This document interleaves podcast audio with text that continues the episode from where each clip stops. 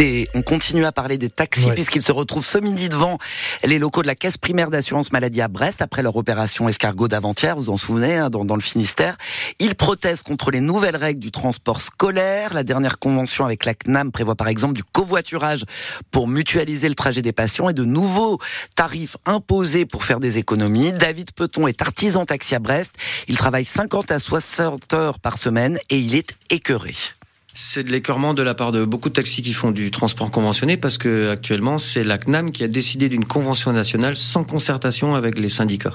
Depuis l'année dernière, ça faisait sept mois que les syndicats demandaient à voir cette convention, ça n'a pas été le cas et euh, Madame Borne a sorti la loi en 49.3 en décembre et on a mis, été mis devant le fait accompli. Qu'est-ce qu'elle change cette nouvelle euh, convention? Elle change beaucoup de choses sur les tarifs, c'est-à-dire que les tarifs ne peuvent pas être négociés par les caisses de sécu euh, départementales. Et si on a une augmentation, par exemple, de, de, de 5% du tarif préfectoral, on va nous appliquer d'office un pourcentage de moins de 30% sur cette augmentation. Ce qui veut dire qu'aujourd'hui, on est à 1,60€ du kilomètre pour la sécu, on va avoir 1,61€, c'est-à-dire pas d'augmentation du tout. Et donc, du coup, une stagnation de nos tarifs. Et nous, pendant ce temps-là, bah, les charges continuent à augmenter. Alors, faut rappeler que pour beaucoup d'entre vous, le transport de patients, c'est une grosse partie de l'activité. Ah, une majorité des taxis en France font du transport euh, médicaux. Surtout les taxis qui sont en campagne ne vivent quasiment que des transports médicaux.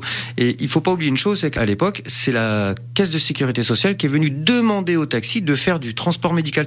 On n'a jamais, jamais demandé à faire ça. C'est eux qui sont venus nous chercher. Et aujourd'hui, on nous met des bâtons dans les roues. Enfin, la CNAM met des bâtons dans les roues des chauffeurs de taxi. Vous faites ça depuis 25 ans, c'est plus difficile aujourd'hui de, gagner sa vie comme taxi? Ah bah C'est plus difficile aujourd'hui. On est obligé de travailler un peu plus pour arriver au même salaire qu'on avait avant. C'est ça qui est compliqué parce que les, les charges augmentent, l'URSSAF ça augmente euh, tous les ans, euh, tout augmente.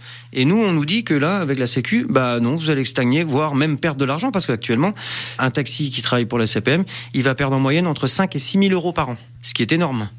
Mais qui aujourd'hui est capable de perdre entre 5 et 6 000 euros par an? Et quand on entend aujourd'hui, par exemple, les sénateurs ou les députés qui s'augmentent alors que alors ce sont les frais. Alors, ouais, mais leurs frais augmentent, mais nous on n'est pas augmenté. Et nous on vient nous dire non, non, vous vous allez pas augmenter, vous allez stagner, voire même perdre de l'argent. Bah c'est pas normal. La colère de David Peton, taxi à Brest, euh, interrogé par Nicolas Olivier. Les taxis en colère prévoient de se rassembler dès la fin de matinée devant la CPAM à Brest, où une délégation sera reçue à 14h. Merci beaucoup Delphine. Il est 7h21. On continue à parler des taxis avec Antoine Michelin qui est sur place dans le pays.